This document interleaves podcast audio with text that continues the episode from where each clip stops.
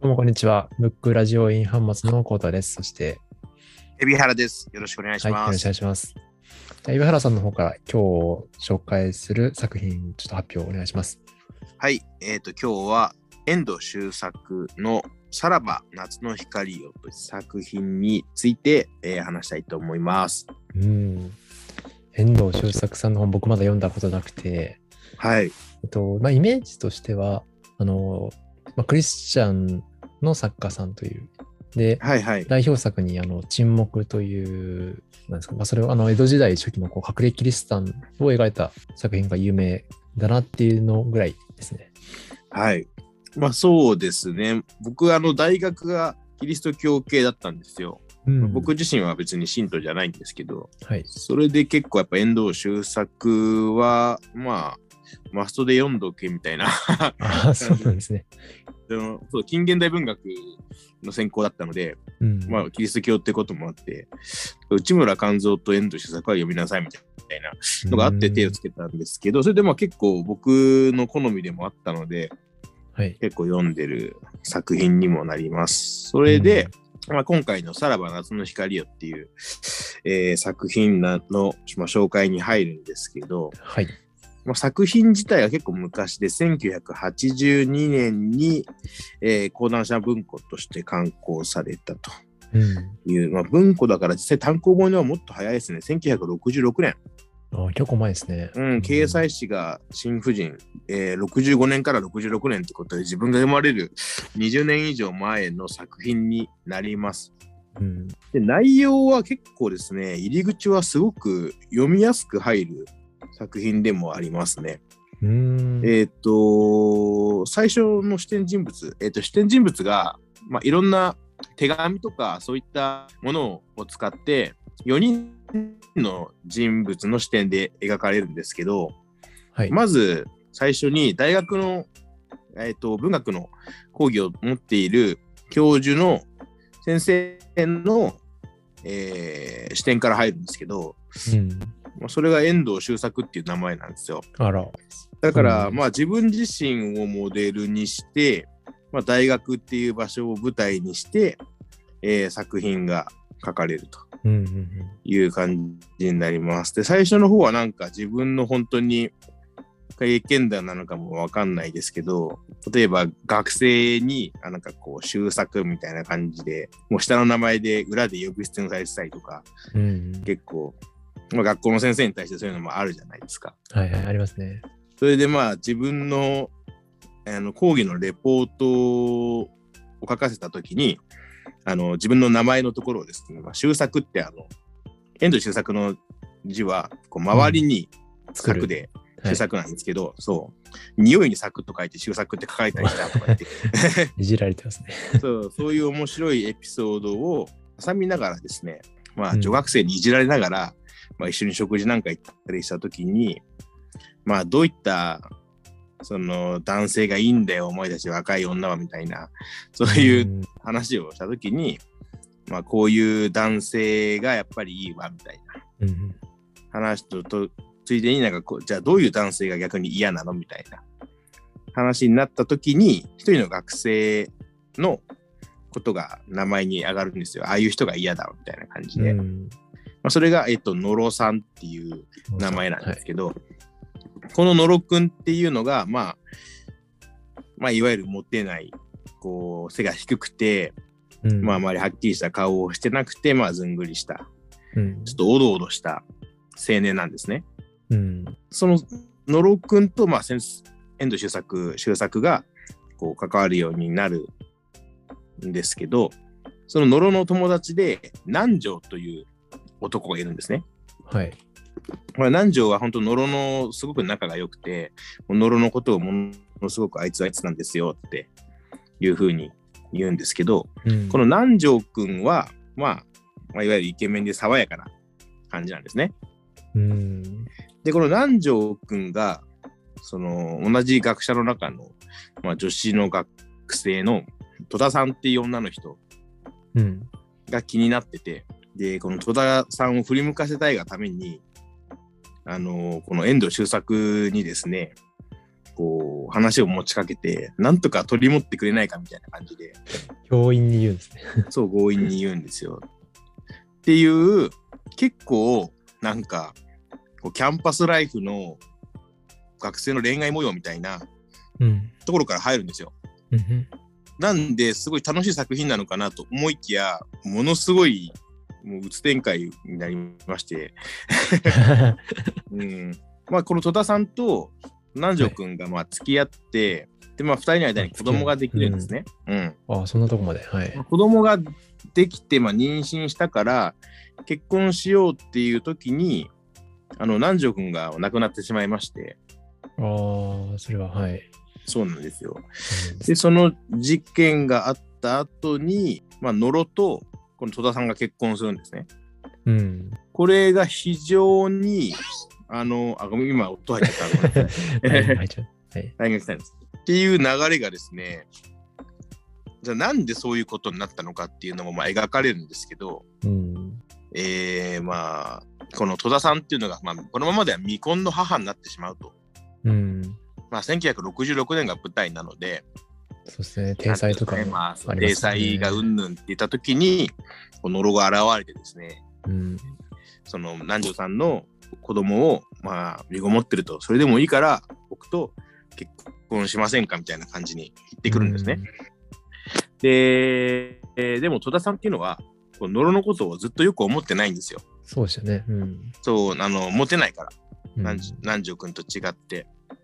あの、それでずっと、なんていうんですかね、あの、一緒に、あの人とは絶対に遊びたくないみたいな感じで言って、な 南條と野呂のこともちょっと引き裂くじゃないですけど、ああ。っていうぐらいに、あの、剣をしてた人間と結局その、親とかがまあ天才を保つために、こんなにいいこと言ってくれるんだからっていう推しに負けて、うんえー結婚することになるんですね。うん。で、その後結局いろいろあって、その身ごもっていた南條の子も流産してしまって、うん。結果的には、その戸田さんっていう人も自殺してしまいます。いやー結構悲劇的な。悲劇的なそうですね話ですね。で、最後に、この野呂くんっていう子がですね、野呂くんのし視点が描かれるのが最後なんですけど、うん。今、野呂くんがその学生時代から南條と戸田さんが付き合う前から、野呂くんがまあ戸田さんのことが好きだったうん。っていう話と、まあ、善意で、その、なんとか戸田さんの救いになればと思って、えーっと、頼りにしてくれるならと思っていろんなことをして、少しでも、あのー支えになれるように行動したけども、うん、まあ、その全てが裏面に出たんじゃないかって、自分がこういうことをしたせいで、えー、戸田さんは自殺したんじゃないかと。うん。というところで非常に悩んで、まあ、最終的にまあいろいろ考えながら一人であの山を歩いたりするんですけど野呂くんが。海老原さんみたいですね。いやまあまあまあまあ あのそうですねっていう話ではあるんですがうん。これをどう捉えるかっていうのが、まあ、ゆ本当は読んだ人に聞いてみたいんですよね。うん。うーんそのノロ、その時のノロ君の心情とか。そうですね。まあ、野呂くんは最後の方に文章で、あのまあ、先生、まあ、遠藤周作に対して、まあ、手紙を送るんですけども、うん。あのすごく悩んで、自分のように、まあ、見た目が醜い男は、女性から決して好かれないような男は、どんなに努力しても一人の女性からも愛してもらうことはないんでしょうか、うん、それならば先生、あまりにも残酷じゃないでしょうかみたいな。顔の醜さや体のどかっこさは僕の罪でも責任でもないのにみたいな感じの苦しみを吐露するんですね。うん。これを見て、その、まあ、野呂くんに対して同情して、戸田さんはひどい女だなって思うのはすごい簡単なことだと思うんですけど、うん。ただ野呂くんのこの思いとか、例えば善意、もちろん善意で行動してるんですけど、好きじゃない人の善意ほど怖いものもないじゃないですか。そうですね。うん。うん、っていうところで、非常になんかこう、飲み込みきらない思いをですね、この読んだ後に抱えてですね、うん。辛くなっちゃったんですけど、なんかこの頃そういう本多いですね。海老原さん。そうですね、考えましたね。うん。まあ、最終的には、ただまあ、まあ、こういった恋愛ってこれからもあるんだろうなみたいな感じで、ど次の戸田さんや次の野呂っていうのが、まあ、学生入れ替わるたびにそういった関係性っていうのは生まれるんだろうなみたいな感じの終わりなんですけど、うん。なんか今でも結構あるじゃないですか。割と、なんかルッキズムうんうっていうんですかね。こう外見至上主義と、こん、う、そうですね、まあ、モテるモテないはありますし、はい。ただまあ戸田さん、戸田戸田さんをその野呂が好きになったきっかけっていうのも、うん。結局でもそんなに戸田さんと関わり合ってるわけでもないし、まあ、結局見た目なんじゃないみたいなところもあるんですよ。うん。うん。だから難しいんですよね。そうですね。まあ仲良くなるチャンスすらなかなかなかったりとか。なかったとか、そういうのありますね。もう最初から嫌われててみたいな。うん。でも、そういう見た目で判断されたらもうどうしようもないですもんね。なんかう野呂ん。君の立場になったら。うんとはそうありますよね。まあ、かといってでも戸田さんみたいにこう、まあうん生理的にちょっと苦手みたいな、うんっていうのもまあまあ、あるだろうなと、あるだろうなとは思うし。あるだろうし。うん。一般的に社会の目から見していいことをして、だとしてもそれが好かれる要因にはならないし、だからとして選ばれるわけでもないし、うん。ところで、で、まあ、彼女のためを思って、彼女と、まあ、愛情のない結婚をした、それでも自分は幸せだったっていうふうに言うんですけど、うん結局それにしたって、まあ、その、体裁とか、社会からの目とか、そういったものを、まあ、折りにしてですね、うんあの、彼女を閉じ込めただけに過ぎないっていう見方もできるとは思うんですよね。うん。うん。この野呂くんっていうのは、あの大学生の頃から、あの鳥を飼うのが好きで、はい。それで鳥をこうお世話する。で、その鳥をその遠藤周作にあげたりしたり、あとは飼い方を教えたりとか、そういうので仲良くなるんですけど、うん。最後の最後で、その戸田さんが亡くなった、自殺した場所に、自分の飼っていた鳥を放すっていうシーンがあるんですね。うん。それが結構示唆してるものってあるんじゃないかなっていうふうにも思うんですよ。まあ、野呂くんの、まあ、愛情っていうのは実はすごく自己愛だったのかもしれないです。愛情の押し付けっていうのは実は自己愛かもしれない。ただ、うんだったとしても、じゃあ野呂くんが愛情を受けられないっていうのは野呂くんのせいなのかっていうところもあったりして、そうですね。うんすごくなんかもう、もやもやはするんですけど、うん。時代的には、その1950、60年代ぐらいとか。そうですね、そその電ほとんどその、なんていうんですかね、もちろん携帯もないですし、うん。面白いのは、あの、南條君と野呂君で協力して最初、南條君のラブレターを虎さんに渡すんですけど、ほら、うんあの、炙り出しで書いてるんですよ。時代ですね。そうそう、炙り出しでこれを炙って文字を読んでくれ、みたいなうん出し方をして、なんだそれみたいな感じで遠藤周作が突っ込むみたいな 話があるんですけど、最初はだから読んでて楽しいんですよ、まだ。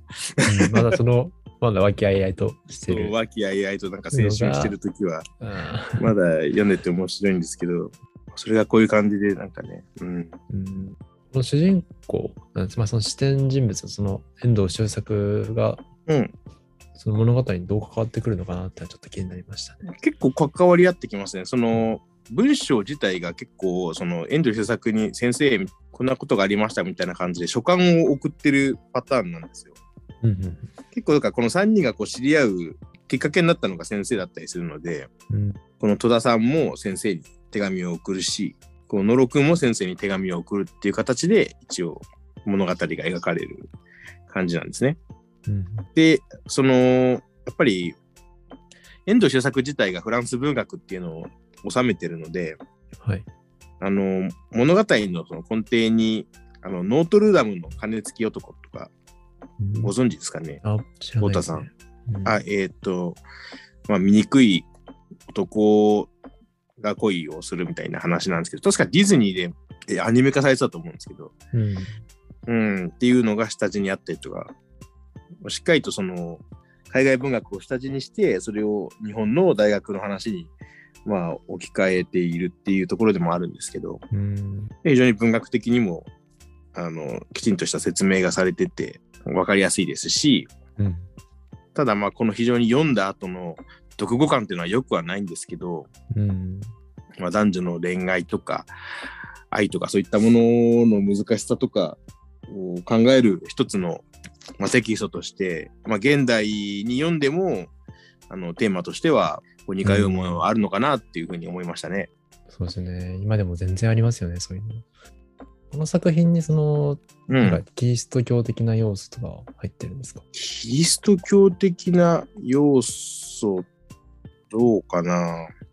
あんまりその強く宗教色っていうのはうん感じはしなかったですね。うんうんただまあその根底にあるテーマなのかもしれないですね。うん。うん。そのまあ愛のあり方というか。はい。いうん。や、こう、優れた、うん。こう、容姿を持っていないので、うん、こう、野呂くんにすごいしん、なんだろう、共感しちゃいそうな気がします、読んだら。まあ、僕はもうゴリゴリ野呂くんにかんやっぱ共感しつつもやうん。っぱその読み手として野呂くんの主観だけで読んじゃうとやっぱりそれは作品の。